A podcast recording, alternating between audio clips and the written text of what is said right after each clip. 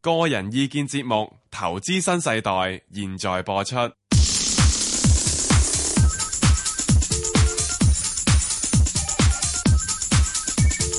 石鏡泉鄺民彬與你進入投資新世代。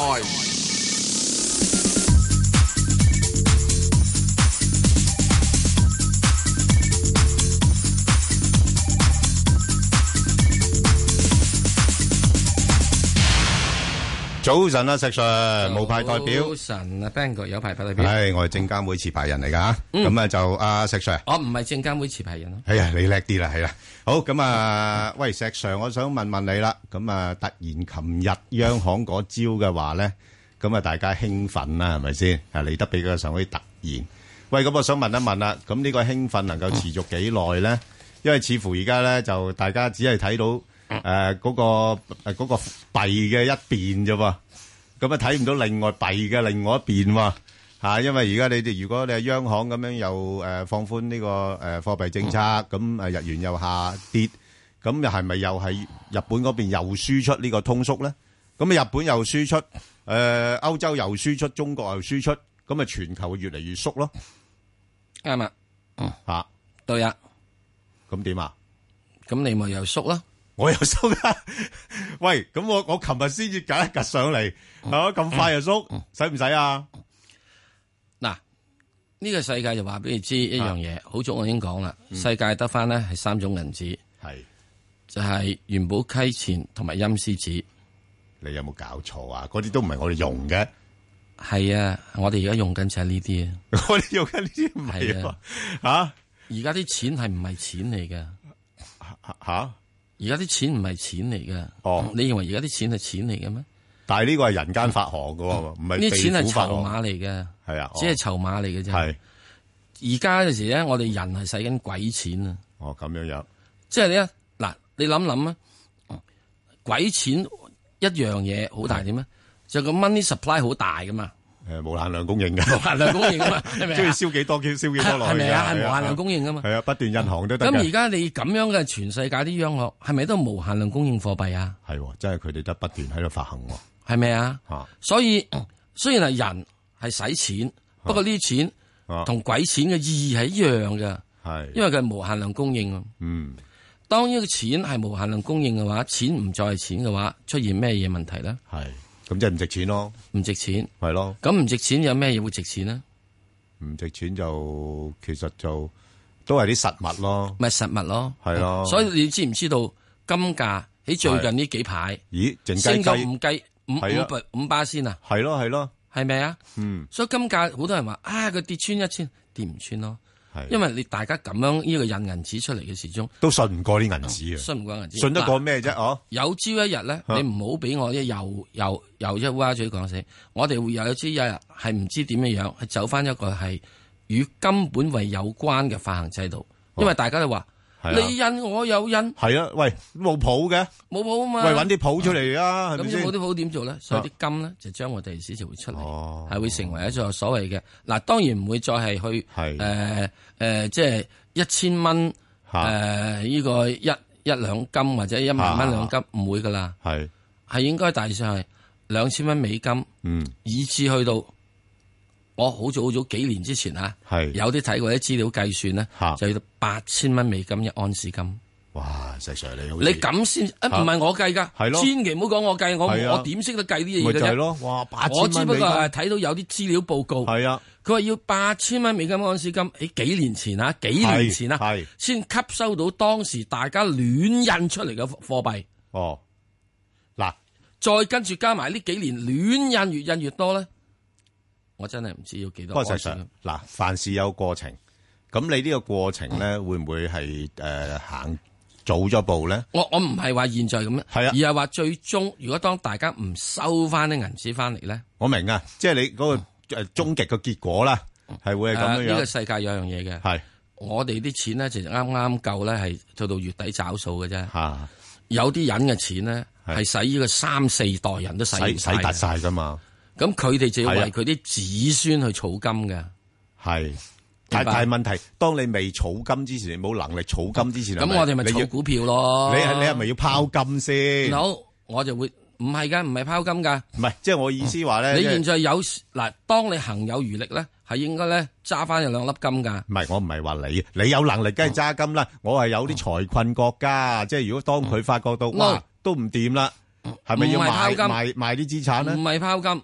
係現在到到現在嚟講，拋金嘅時間過咗，啊，真正拋金嘅時間咧，一九九零年代瑞士銀行央行連一九三零年注嘅金都拋出嚟，因為點解啲金條係。打出嚟，咁如果喂阿 Sir Sir，我冇錢啦，咁我係咪被逼要乜都要買而啦？啊家冇錢係印銀紙㗎，喂，有啲國家好難引噶嘛，有印啊呢！啲有又賣唔得。嗱，點解印？呢？佢只要減息就等於印啦，係嚇減息就印啦。吓，佢使個 money velocity 大咗啊嘛，嗯嗯，所以而家日本央行呢一招，係佢唔係俾普通人入去儲嘅錢係要負利率啦，係佢仲絕啊！銀行銀行嗰啲，即使你銀行你唔准等錢喺銀行度啊，叫你拎出去用咯，借貸出去咯，焗你要借啊，焗借咯，話因咁為你唔你唔借嘅話，你負利率啦，喂，咁我我借可能都係我嚟炒嘢嘅啫喎，佢唔理你嘅，你邊度仲會借俾人哋？真係即係整電池嘅啫。係咪就係邊有 邊有邊度做邊有實需業求嘅啫？係咪所以佢先？一定，所以你見到係琴咯日一公佈之後，你睇唔睇佢到日經日經指數上，全全亞洲股市都上係，係美股都上，係啊，啲水突然間湧咗出嚟啊！湧咗出嚟嘛？啲銀行點啊？張然就會問啦：啊喂，阿 Ben 大我係，你借啦，你借借啦，你你想借啦，幾多優惠啲嗱優惠啲零零息，係因係為我等喺央行係罰息，係我寧願借咗俾你啦，我零息俾你，係因為等咗喺你嗰度咧，我嗯零息以為借得過喎，係咪啊嚇？因為我等咗央行哦我係要咯罰息，哇！喺啲資金成本咁低喎，真係哇！吓，嚇咁係咪所羅惡啊？係啊係啊啊啊啊！太太老虎惡啊，係啊係啊係咪啊？頭惡惡啊，吓都再借啊！哦咁所以你睇到啊，嚟緊呢誒兩個禮拜度，嗯嗱，你問我要幾耐啊嘛？係啊，即係會持續幾呢耐啦個咧呢就好似興奮一吸毒咁，呢個係吸毒嚟嘅。誒即係啊 high 晒㗎啦，而家肯興奮肯定期咧係啊啦係應該係大致係大約一至兩個禮拜度。我驚越嚟越短啫。啊咁我係啊冇啊，咪幾日係啦啊，。真係幾日貨仔算數啦分鐘係咪啊大家諗諗下，清醒一下之後，發覺喂唔對路喎。不不過你沽咗股票揸住啲又係 yen，你 又就 做乜呢？係就係就係而家最大嘅矛盾就係呢 就係你度，揸住銀紙揸住啲銀紙去做咩咧？啲銀紙係咪越嚟唔值錢？啊！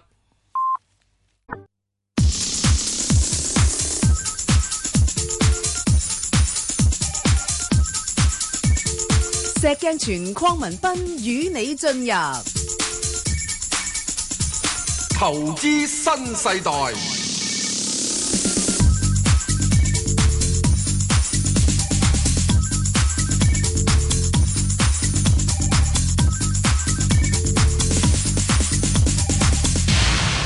好咁啊，翻嚟啊，陳小姐啦，陳小姐，喂，早晨，係係陳小姐係，早晨，系 Ben 哥卓 Sir，你你好，好係你好，請講啊，有生活愉快，嗯係係多謝係，有咩股票問啊？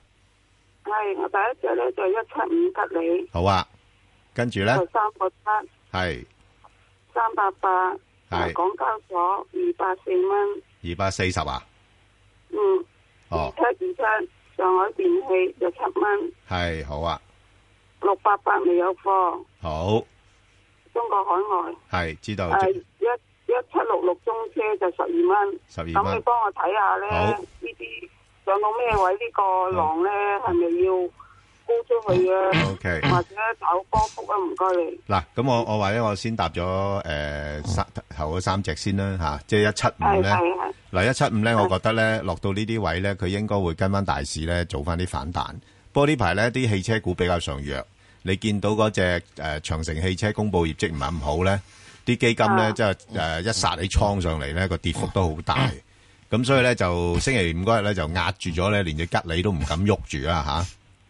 咁所以我諗暫時睇咧，你如果下次佢有機會上翻去大概三個六、三個七度咧，你可以考慮一下，沽唔沽翻出嚟先吓、嚇因為我我擔心吓，誒、啊阿阿 Ben 哥，點解成日都上到三個五毫半嗰度碌咗落嚟咁嘅？上唔到係咪位嗰度？因為佢呢排嗱呢排個市況咧係唔穩定啊，咁變咗呢啲資金咧佢唔敢炒到佢咁盡。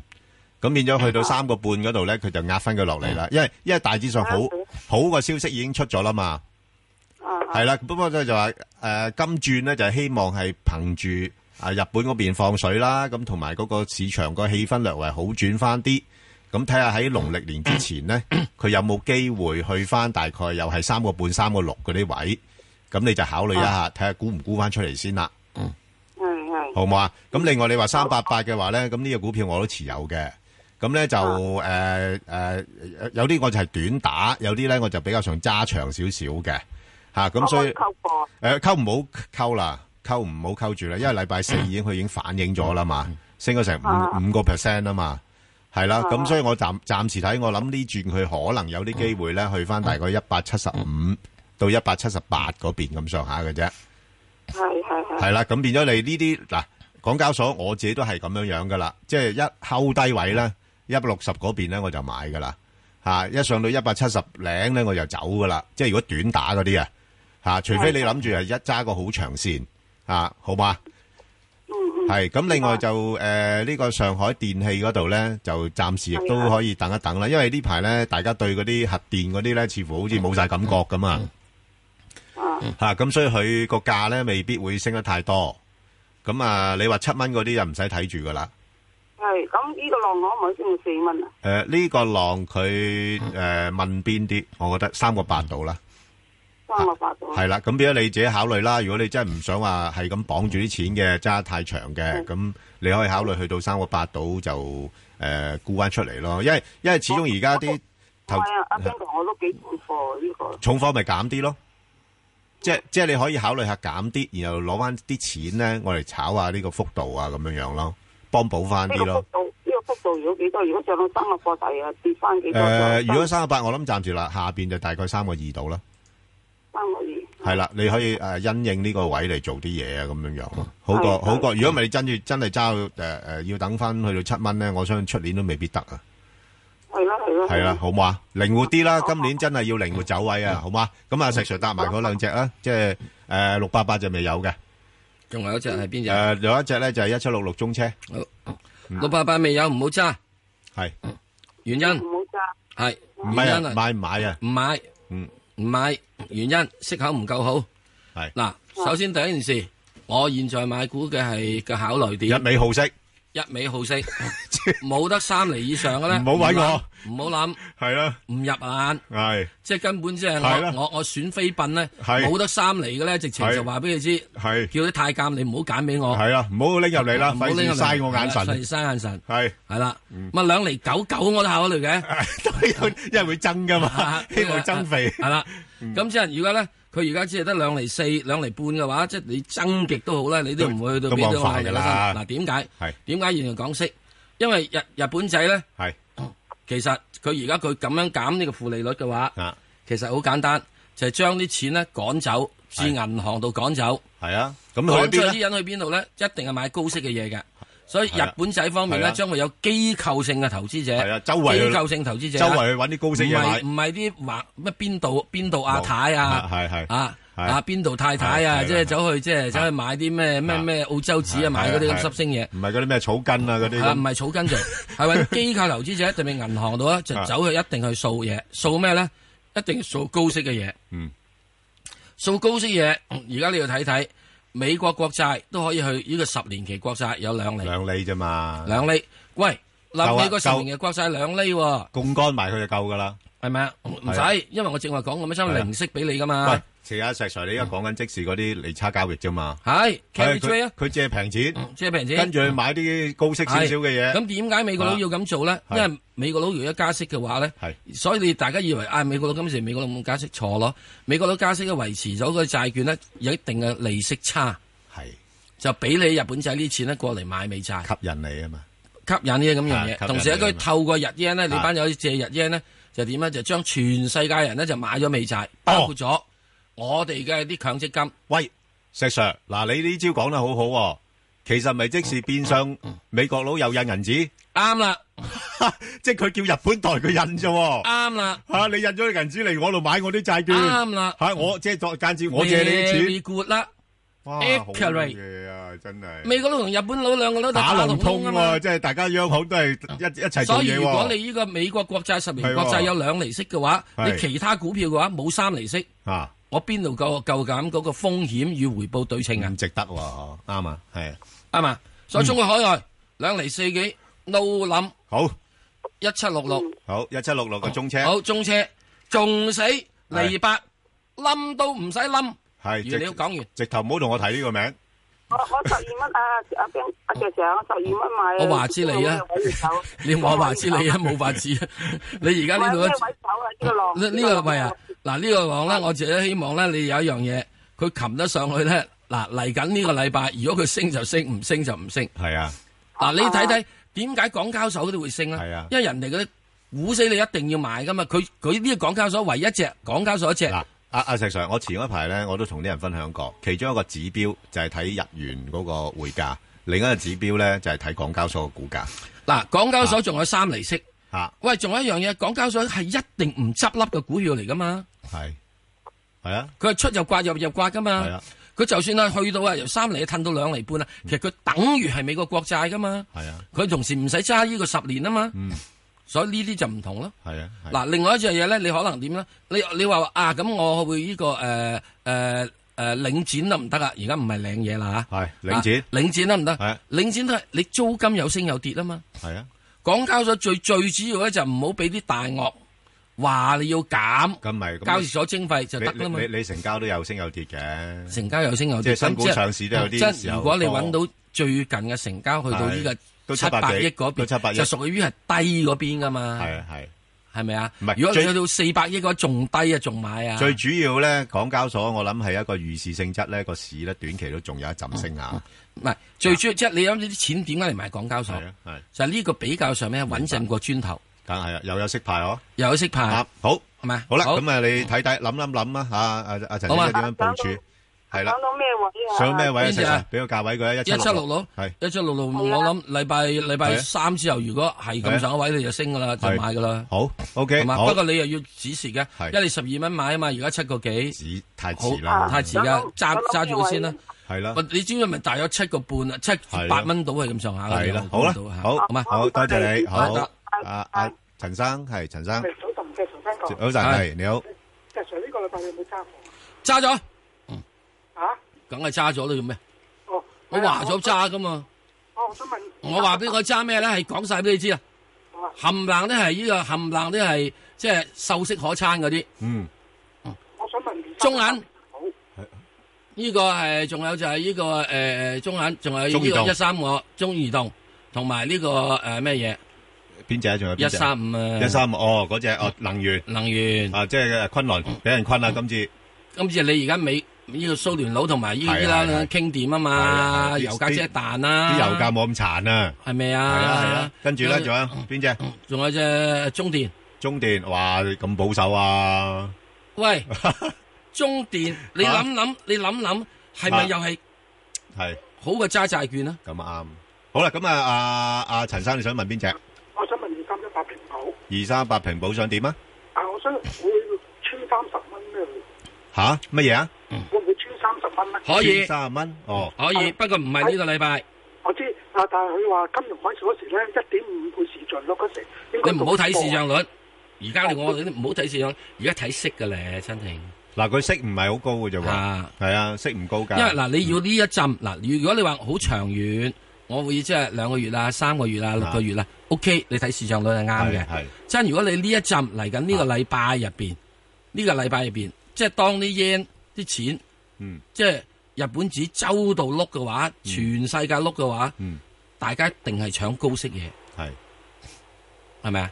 咁所以變咗咧，呢一浸入边咧，佢嘅係升幅咧，我估計佢可能會比譬如诶中國銀行係啊係啊係弱雞少少嘅，係係好弱啊呢排都。嗯好嘛？就係咁樣啦好啊。點解？因為你係呢個，你係你佢最主要係 A 股啊嘛，揸 A 係股啊嘛，個投資嗰啲嘢。唔係啊啊啊啊陳生，因為咧呢排咧你都知道啦，A 股市場嘅表現咧相對係落後 嘅。落後過港股係啊，啊，落後個港股啊，因為因為咧 A 股咧，大家都覺得佢咧個估值又高，同埋係圍內人市場咧，你嗰國際性資金咧，佢未必會太多嘅參與。咁所以你你诶诶，你而家係咪有貨嘅？哦我冇貨，我等得佢。如果穿三十蚊，嗯即係廿七八蚊都有機會。哇！咁我又覺得又咁又未未必必喎，會去到咁阿陳多生。因為嗱，你你你睇平保嗱，一來真係眾多嘅保險股咧，國內保險股嚟講咧，即係大家都覺得平保係做得最好嘅。咁再加埋佢有個陸金所，下半年有啲機會上市，咁啲人都唔敢估得太低嘅喎。嗱，即係你話要落到廿七八蚊就未必得。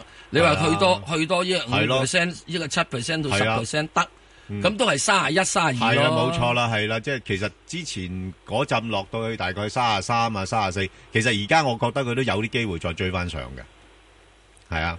上面頂住一定頂係住四五噶 啦，系啦，上边又冇咁多噶啦，咁轉可能就係去翻三十八度啦，係咯，好嘛？好嘛？好好，自己計計數啦。好，阿鄧婆婆，啊，你好啊，早晨啊，係啊你好 Ben 哥係你，好早晨啊，係石 Sir，係你好，我想诶问呢個安徽海螺，我而家轉诶第二隻得唔得？得你轉啦，得轉啊，诶，我想問咧呢個诶诶呢個诶诶九四一，哦九四一中移動係係嘛？诶啊我係買咗噶，但係佢跌到八十幾，我又賣咗出去。好。咁而家好唔好買翻呢？中移動你現在可以買翻嘅，哦，咁你買翻嘅時鐘你點咧？就係而家係八十五蚊或者八十六蚊之下你可以買，哦八十六蚊到之下買。咁之但係咧，你要預住咧就去到幾多咧？你大約去到咗九啊一、九啊二度你就要出噶啦，好唔好啊哦？哦，好啊就咁好多，好。好啊，咁另外順便啦，我即管講埋一隻即係就係嗰隻安徽海螺啦。雖然啊啊啊啊咩嗯係啊股係啊，我即係普通講。第一唔好掂任何水泥股。哦講完嗯啦，呢個我上個禮拜都講過，係中國係有全世界三十 percent 嘅水泥生產量，係，就你好多係邊度用得到咁多啊？好多係庫存添，仲要啊，係咪啊？清庫存都有排啊。所以而家你仲要有一樣嘢，仲要你起屋有排，嗯除非佢有一樣嘢做，點做咧？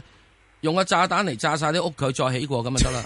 你講嘅笑真係好，係啊咁咁啊，咁我港交所好唔好買呢？你唔好啦，嗱，你問咗只九四一就九四一啦嘛，正話都講咗港就港交所啦哦，唔好啊好啊好嘛，好好啊唔該你，好唔該唔該，好好誒，多謝你，好唔該多謝晒，唔該晒，好。阿阿林生，係係阿 Ben 哥，你好，低姐啊，係早早晨晨，你好啊，係你好係喂點樣啊係我想問問嗰只創維數碼係點問乜問乜嘢啊？七五一創維數碼，係點啊？嚇你我有想未？問問你冇貨嘅，睇下幾多錢買？誒呃嗱冇貨唔該咧你。啊，嗱就誒嗱，當然啦，呢啲消費性嘅誒公司咧，咁就都會受到個經濟放緩影響啦。咁同埋佢都有做啲出口嘅。咁啊，不過而家誒誒個息率咧，而家都有成四厘幾五厘啦，嚇咁就個誒市盈率咧，亦都唔係好高。咁就個市盈率而家講緊大概係誒六倍到嘅市盈率啦。咁所以估值上面嚟講咧，係呢啲水平咧係吸引，加上近期都跌到落去四蚊邊呢啲位咧，誒、應該有啲條件咧。如果市場嘅氣氛好轉嘅話啦，咁正如頭先都講啦，可能話有啲資金誒、呃、會追翻啲誒息口較高嘅股份咧，咁佢有啲機會會追翻上。咁呢轉大致上誒、呃可能會上翻大概係四個半咁上下咯。哦，係啦，啊嚇、我本我我本身持有呢個股份嘅嚇。哦，係你啦有持有我嘅？有持有嘅，係啊，哦嚇嚇，我好啦我唔該你係啦，作為一個消費誒股嘅一個部署咁樣樣咯，哦，好嘛唔該，哦好唔使好唔該晒，好係好啦，咁啊嗱，即係我講講所有即係話高息嗰啲嘢咧，你一定要睇，係就唔好話佢咧誒一時中六合彩式嘅高息係啊，嚇，即係佢好穩定好嘅，穩定嘅，好穩定啊嚇，譬如佢點解佢要穩定啊咧？一定就佢收入要穩定，好啱似啦，冇錯啦，你要賣電咁係啦樣，喂大佬電啊根本不嬲你都係係咪都要用㗎啦？都用啊嘛，係啊所以你咪穩定啦。係啊誒，例如你話租金都冇用電咁穩定嘅喎。誒租金有時會啱啱撞啱佢續約嗰陣時，又個經濟環境唔好咧，啊係啦，就可能低你二唔三同十㗎啦個係啦 percent 都唔出奇嘅。咁譬如你話有啲嘅，譬如你話打電話嘅話，嗱打係電話咧就一定穩定過，穩穩定嘅，穩定過賣電話嗰個係啊係啊啊。嚇，你問問人借錢又好，問人追債又好，咁你一樣嗯你都要打電話噶嘛？係啊嚇。啊，好，好，我哋再听电话啦。诶、呢、个啊，梁小姐梁小姐系，喂梁小早晨姐，你好，系早晨。早早晨晨，系，请係啊讲，系诶，阿 Sir Sir 啊，我想問一問咧，你頭先講話你持有嗰個中銀咧，你係中銀香港定係唉，诶梗中係銀阿中國？媽嗰只中銀啦。點解咧？第一，佢息高，第二，佢揸住好多外匯，當人民幣貶值嘅時間，係係咪起碼嗰個係資產計算嚟嘅係報冇咁傷？報表 都好樣啊係嗯啊，當人民幣一路升值，佢就傷咯。哦，咁同時我一路咧，嗱，我有幾樣嘢嘅，我講個價錢，中銀阿媽嗰只中銀三蚊以下買，嗯誒依個誒建行就五蚊以下買，誒工行就四蚊以下買。嗱，我依家買嘅啫，即係可以諗諗買嚇，買唔買你自己去決定。係冇知錯，道知道明白。係係誒，我想問三八八八誒誒金山嘅，其實科網股呢一輪誒係咪可以考慮咧？你而家你想問金山軟件定科網股先？金山誒軟件誒，啊金山軟件啊，第一件事科網股我唔認為最近係可以值得考慮。係哦， OK，誒、因為咧嚟到嘅時之中咧，並冇一個所謂嘅係大嘅係所謂嘅係誒研究嘅突破或者新產品嘅突破出嚟。嗯你話有冇啊？過往呢一年誒，其冇啊嘛實都係好好穩定地冇啊嘛做緊佢哋啊嘅嘢冇咯啊嘛，冇啊嘛，你冇嘅時鐘唔帶動啲嗱，嗯我好簡單嘅，我啲電話咧好話唔好聽，誒、我以前有啲電腦仲三八八、啊三三八六嘅。嚇啊，咁所以我啲電話咧就好話唔好聽，用咗之後咧就差唔多係三四五六七係年都冇換電話嘅，嚇嚇係咪啊？嗯咁所以咧你就唔使鬧我嘅。咁你後生嗰啲，你冇新電話款，咁邊度會得咧？嗯咁你如果你金山軟件嘅話，佢只係你喺普通嘅軟件嘅時候，你要睇佢，佢有冇其他新軟件出咧？冇啊嘛，嗯係嘛？咁所以咧要留心咯。我係擔心金山軟件係進入咗一個頗長嘅誒。呃嗯大家可能好唔覺嘅一個派發期，派發咗幾耐啊？兩年到噶啦已經，嗯大約喺呢個係三十蚊區度就開始又派一次，三十蚊區又派你一次，就係咁啦，好嘛咁？但係而家佢已經我有戒心搬到16我有戒心個幾，喎我有戒心，係對嘛？係我有戒心對呢個股票，咁佢會唔會有機會會上翻到？話我有戒誒心我就唔諗噶啦。我因為我有貨喎，十啊，你有貨，你想問佢幾多啊？誒，我我十六個三入咯， 我十六個三入，哎呀，切，咁你定十六個四做止蝕咯，咁會唔會下個禮拜會上一上啊？想。哦，嗱，好簡單，你睇睇咧，下個禮拜如果上嗰啲咧，一定係息口高嘅股，哦，佢唔派息嘅，係啦，嗱呢個最大問題。嗯你淨係賺價嘅話，你點咧？啊你又當然其他嘅利息貴嘅時之中，即係其他利息貴嘅，咁你唔派息咁冇問題啦。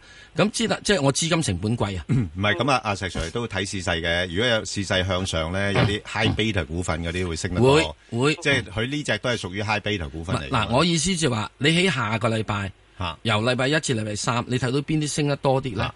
嗰啲咧就係比較相對地嗱，起碼一定唔係散戶揀嘅高息係股啊，嗯係機構投資者揀嘅叫穩陣高息股。咁呢啲咧，我哋值得係大家啲投資者嗯去諗一諗嘅。特別喺呢個市波動嘅時之中，買股票係一樣嘢啫嘛，銀紙換銀紙啫嗯嘛，啱係咪啊？係咁你你我哋成日都希望就係可以一蚊換個一百蚊翻嚟，哇！呢啲黐線啦係〜我哋只希 望一蚊，如果能到好過六合彩一蚊零豆領，算噶啦。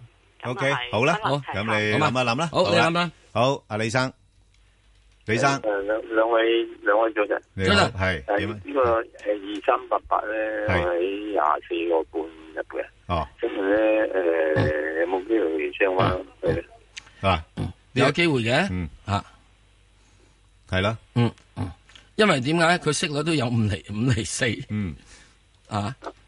咁所以佢應該有機會嘅。嗯，不過再上得太多就唔得啦，我估計。嗯，因為最主要佢嘅工作環境，即係佢嘅經營環境係喺香港。香港呢度咧，佢最慘嘅嘢，嗯，佢同佢阿媽有個唔同喎。係啊，阿媽揸好多外幣喎，啊，佢揸好多人民幣喎。係啊，而家人民幣貶值啊，系嚇，系咪啊啊？咁先至有啲啲弊弊地，所以你見到最近呢，中銀咧，香港嘅中銀呢，係就上咗落嚟嘅。嚇，阿媽就中銀就打橫行嘅嗯，個股價。係，嗱，咁點解呢？最近因為你有人民幣貶值呢個問題啊嘛，係啦，咁誒留意一下啦，好嘛？好，咁啊，我哋再聽另外一個電話啦，邱小姐，邱小姐，係你好，你你好係你好，啊，你係哋好，兩位。好，啊，嗯我想問問一個誒六零六好啊，係點啊誒，我上個月咧，誒八月唔係十十誒十二月八號買嘅，係就七兩個七毫四，而家跌成咁樣，哦我唔知點解好似跌得咁緊要？诶，呃嗱、因為點解咧？因為咧，你都知道過去嗰個月咧，嗰啲中資股咧都俾人亂咁拋啦。咁尤其是啲質素唔係咁好嗰啲，你都知道咧，中糧佢今年嗰、個即係仲未賺到錢噶嘛，仲係處於一個虧損嘅階段嚟噶嘛。咁所以咧，佢之前咧個股價升咁多，都係由於個市場憧憬佢哋有啲重組啊咁樣樣啦。咁啊，暫時又誒冇咩新嘅消息，咁所以落到呢啲咁嘅位咧，就係真係算低位噶啦。咁我就覺得係可以揸一揸先。诶、 等一等，等一等佢反彈嘅機會。咁即係如果市場咧，希望個市況咧穩定翻啲嘅時間咧，佢應該诶、誒又唔係話太難咧，上翻去兩個四、兩個半嗰啲位。係嗯啦，咁你嗰阵时你就考慮一下 啦，即係走唔走一轉先，因為始終考慮到個市況會係仲係波動市啊嘛。因為之前咧，我三個幾已經就誒掟咗㗎啦，我就正佢三個幾跌翻落嚟。係啦，跟住又你諗住抵啊嘛係。係啊，有有阵时好難講，係啦好好難講啊，邱小姐，因為呢個市勢市係勢已經轉咗啊，所以點解我哋成日要根據嗰個市勢咧去調教翻我哋個策略咧咁樣樣。诶，你之前係啱㗎，即係如果個市定定相對穩定嘅話咧，你三個二沽係落翻去兩個半、兩個六買翻係好正常㗎。不過而家你就要調教翻啦，而家可能就喺翻兩蚊至到大概兩個半，有一段時間咧喺呢跌度得好行。殘啊！真係啊，跌得好殘㗎啦，係啊，咁所以你呢。隻佢呢只股又冇息收添。冇息收，誒咁又唔一啊又唔一定嘅，有嘅，而家都係冇息收。係啦，咁佢誒未賺到錢啊嘛，咁賺到錢咪話會恢復翻派息咯。咁不過落到呢啲價位，我覺得就無謂鑑平鑑賤沽咗佢啦，可以等一等咯，係係好嘛？等佢反彈先，係好啊再好啊再部署咯，好冇？嗯。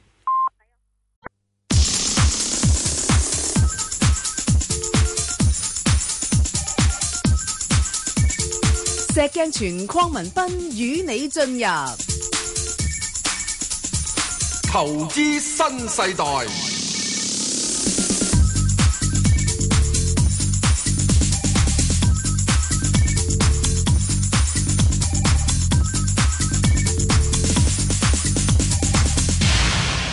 好，誒張生，係，我係張生，我係你好，張生，係系早晨啦，早石晨 Sir，係啊，阿邝生，係你好，誒有我咩想問下問題？咧，誒，我有我想問下只三九一八，係係咁佢佢息率都幾好嘅喎，係一年有成三千幾蚊息，係。咁呢啲賭博股咧，即係有冇運行咧？生意淡薄不離賭博，嗯诶，啱嘅，你都講得啱嘅。你見到呢排啲啲賭賭業股都好似你咁諗啦，係啊，即係股票冇得炒啦，咁佢 寧願去賭多兩手。咁呢個係係係係講笑嘅啫吓。咁但係但係頭先你講嗰個因素咧，就都係嘅，即係佢如果息率嚟講咧，即係落到呢啲咁嘅水平咧，诶、即係個息率都幾高下。咁同埋佢嗰個主要經營嗰、個啊啊賭場咧，係喺柬埔寨嗰邊啊嘛，係啊係咪？咁佢即係唔同澳門，澳門比較上大家都擔心話，即係嗰個誒供應過剩啊嗰一個問題。咁所以你見係係咁，你見到佢近期股價都回落到去四個三咁上下，就做個反彈啦，係啊咪係？咯，我就係見咧就澳門賭股咧就嗰個餅啊太多人分啦，冇錯冇錯。嗯佢今屆咧就係柬埔寨得一個賭場，啊係啦，同埋佢個即係而家嘅市盈率嚟講咧，都唔係話太高嘅，即係而家都係講緊大概嗯八倍到市盈率啦。你相對於其他啲澳門賭業股咧，係就比較低嘅，同埋個股息率都係高咯。頭先你你都提到啦，即係而家都有七厘度啊啦。佢長長期都派息都幾穩定，係啦，冇錯啦，咁诶冇所謂嘅，咁即係所以暫時睇咧，诶、嗰、個呃股價咧，即係唯一就係話你擔心就係啲投資者都覺得佢係新興市場啊嘛，係嘛誒，即係係咯，佢佢個賭場都開咗好耐㗎诶、啦，嗯我知，但係佢係新興市場咧，咁有時啲人都會，即係正正如好似诶、誒譬如友邦咁，咁本來诶、誒基本因素幾好，咁啲人又驚佢，哇，佢嗰啲诶喺當地嘅市場收埋嗰啲貨幣啊，又會唔會诶、誒相對於美元又下跌啊，咁樣樣咧？呢啲因素嘅考慮喺裏边咯，係係啦，咁啊博友邦咧，好似近期又好鬼弱咁喎，好啊似藥啊，咪就係新興市場嘅問題啦嘛，啲人擔心佢喺其他國家賺到嗰啲錢匯翻轉頭，咁又誒、呃可能蝕咗啊，咁即係唔係蝕咗啊，即係可能會有啲匯對上上面嘅損失啊，咁樣樣咯，嗯凡係對一啲新興市場，大家你一諗諗，誒、呃而家佢柬埔寨呢個賭場每日嘅生意額幾多？有邊啲人去賭啊？點解啲人咁多去賭啊？嗯佢賺咩嘢咧？同樣好似有樣嘢，北韓都有個賭場噶。嗯你認為北韓個賭場你可唔可以值得去投資咧？講完啦，係嘛？最主要有一樣嘢，數據是否可靠？啊誒，呃呢個金界賭場我都入過去，嗯但係咧就係主要都係嗰啲響嗰度設廠嗰啲台灣人啦、新加坡人啊嗰啲人去賭係啊冇錯，嘅但係賭得就係好細嘅。係啦，啊係啦，你明白啦 所。哇，賭得咁細嘅時，可以一路成日派咩？生意少少，之但係可以成日派咁多息俾你。所以佢-你又唔可以將佢同嗰啲澳門賭業股比較啦，係啊，嚇，明白即係佢-嘛。佢規模又唔係咁大，所以就係話，即係嗱，而家佢呃嗯落到去大概四個三度，佢又，誒，誒，誒，差唔多啦，又唔跌得落去，因為個息率嘅支持啦。咁但係暫時睇我又唔會睇得太高，你大概上返五蚊到佢，一般你見到五蚊嗰度係一個密集區嚟嘅。係啊係啊，啊，佢都上唔到五蚊嘅，咁而家你咪可以自己捕捉下咯，因為有時個市況唔穩定咧，啲股份都會有波動噶嘛，係嘛？咁你咪寧願係喺個波幅裏邊度操作咯，好嘛好啊好啊？OK，好好，好多謝唔該多晒兩謝位你，好多謝你，好啊，李小姐係，李小係姐係係，唔該，係係係我係係係誒誒，請你講好啊誒誒兩位係，我想問問嗰只一五二係嘅嚇，我我誒一五二係深圳控股，我買咗好耐㗎，啱啦九係啦九七九八年位，但係冇走過，你賺咗錢啦，九九七哎呀九八但係年係啦，但係嗰陣時而家平均價應該係十二個半我先至得喎，係啊，哦，咁都好翻好多咯個股價嚇，最近呢十四蚊但係冇而家走跌，咗。係係啊啊，。我我我我我冇聽到啊，後尾先發覺嗰陣時太遲啊，已經跌到而家。哦，唔緊要，唔緊要，冇問題。佢佢佢相對比較硬淨嘅，而家落到呢啲位又。不過嗱可以，我我覺得咧，暫時嚟講咧，即係嗱，因為佢本身誒，你都知道啦，即係誒深圳國際主要做啲物流啊嗰啲咁樣，誒亦都有啲前海嘅概念喺度。咁所以咧，佢個股價咧又唔會跌得太多嘅。啊，咁最近都 À, 曾經最低都落到去十十一個七到五咁上下呢啲位嘅啫。咁但係我覺得佢又誒、呃因為跌得太少咧，咁佢未來個反彈嘅空間咧未必太多，咁都係去翻大概十三蚊度咧，佢又頂住哎呀唔上噶咯噃。哎呀咁咁變咗你自己睇下捕唔捕捉呢啲波幅咯。哦係因為佢佢早排去到十五個幾啊，我我我走失咗唔計，係係冇留冇冇留意。係冇辦法㗎啦，有時啲股份係係誒錯過咗機會就要等下次㗎啦。不過呢呢次下次去翻十五個幾嘅機會咧，我諗都如果係就要可能係啊去到下半年㗎啦。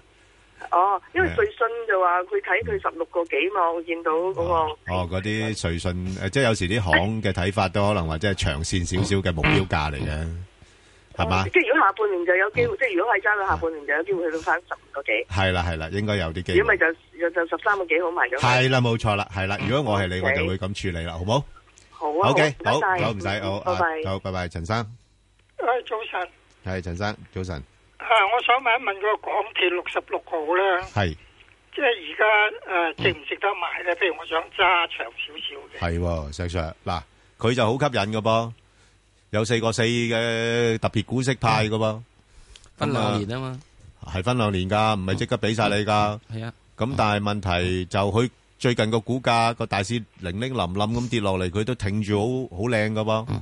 因為嗰個息友啊嘛。係啊，咁你又咁好色咯，咁呢只係咪你嘅對象咧？哦，誒、就第一件事，你等佢過完咗嗰個立法會啲，哦，你拉柴先啦你唔係個特別股東大會啊？下個禮拜一唔係好似係咯你我係要等股東大會冇用嘅，係啊股東大會立法會 OK 㗎要你拉柴就拉柴啦，喎，咁唔會啩？咁你唔好話咁啊，主席，我又 No 對阿主席好有信心噶。 no。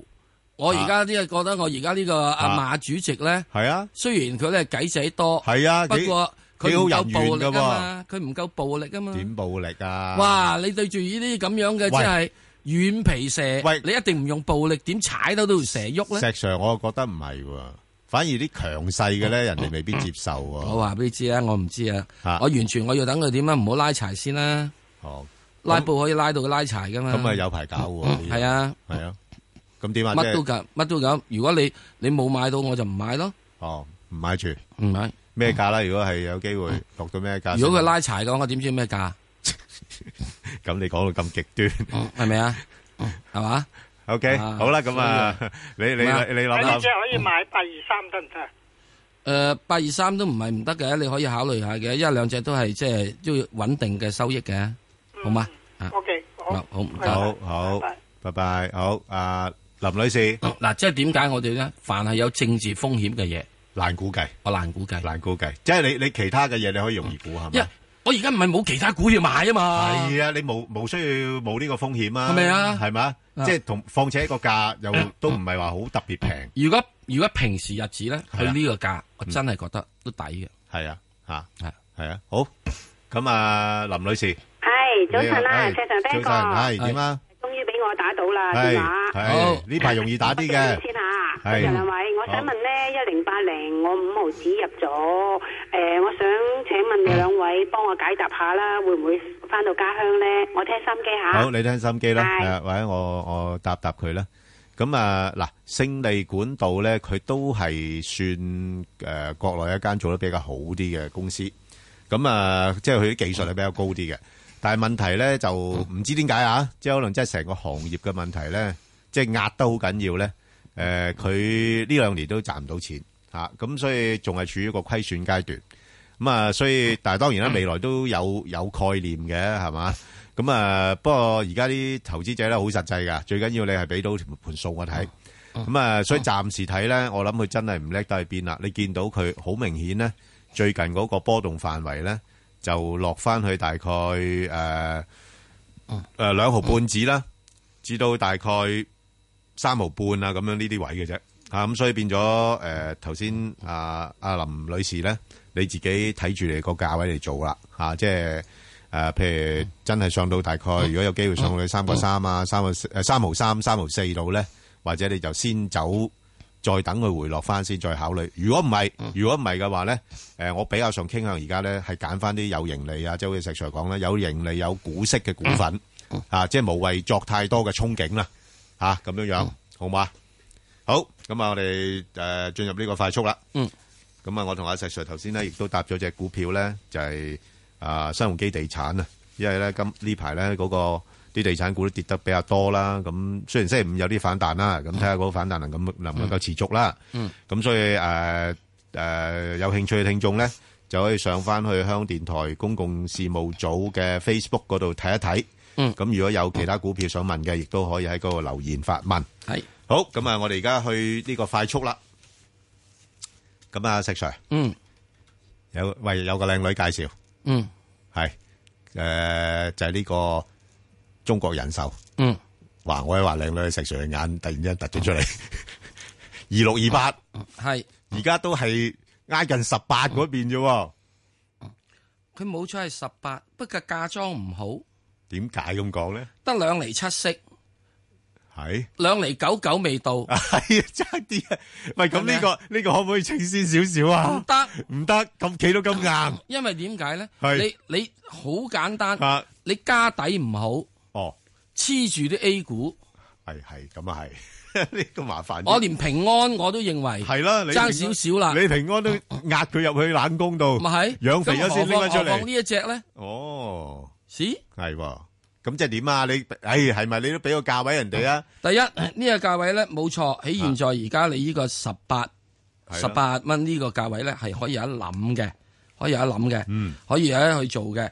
咁然之後上面咧俾你真係真係十八廿二嘅啫。係不過我又覺得佢今次連廿二都未到，嚇二十就要翻轉頭噶啦。係因為點解咧？因為現在第一批人嘅時候去睇咧，真係好色好到痹嘅，係真係嘅，真係而家唔係講笑。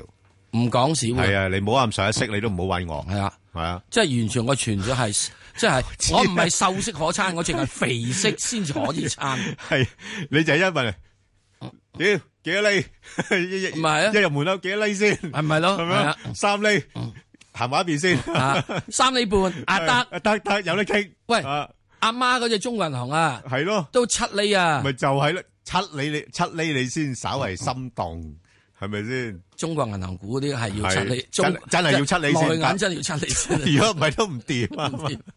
好咁啊，另外一隻咧就係呢個诶一三五啦，昆侖能源啦吓，啊，一三五啦，呢只我咧就即係買咗嘅，我搏乜嘢咧係？就係搏呢個嘅係诶俄羅斯同埋呢個嗱沙地傾咗之後咧，嗱油價嗱，你唔好俾我睇死啊！係油價到時好多空倉盤要補啊，要補。要補你今次油價啊可以分分鐘擒到上四十蚊。有冇咁勁啊？喂，已經已經你琴晚已經三十五啦，你實質嘅，琴晚已經三十當五啦，然因你為你冚倉係啊係冚倉啫，唔係真正個油價實質上去咁我多。知你冚完之後可能又落翻咧。誒我係啊炒完啦，係啊炒完啦，已經我炒完啦已經 jab 咗啦。啊，所以一三五咧，嗱係你每樣我長揸啊。 幾多？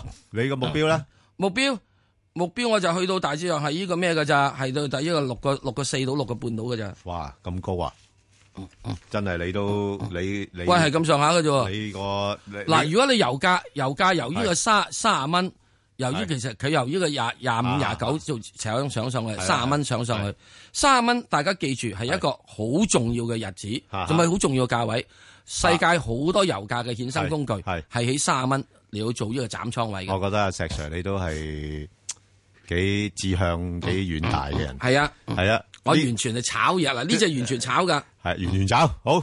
咁啊，另外一隻咧就係呢個誒網龍啊，嗯幾多號啊即係七七七誒做軟件係尤其是哇嗰啲三個七教育嗰啲啊。嗱呢排咧嗯最主要係佢本身公司咧都有喺啲低位度做一啲嘅回購啦。嗯，咁所以咧就誒其實呢隻股票我覺得可以喺幅度裏邊度操作嘅。係大概十八至到廿一度，嗯吓咁啊，去到廿一度咧就先食咗糊先啦，吓，嗯因為始終咧，誒而家講緊咧市盈率又高，大市盈率啊高，佢雖然誒誒滿懷大志，係係啦，咁誒你做到嘅成績出嚟俾我睇先啦，咁啊，即係個市場而家係要嗯求咁樣樣嘅，係啦，係啦，好咁，另外一隻咧就係呢個誒誒三三二三啊，中國建材啊，誒石唔 Sir 使諗啊，哇，嗯諗差哦都唔諗啊，差到痹喎，啲業績就諗啊都唔諗啊。但係好似係重組喎，有機會。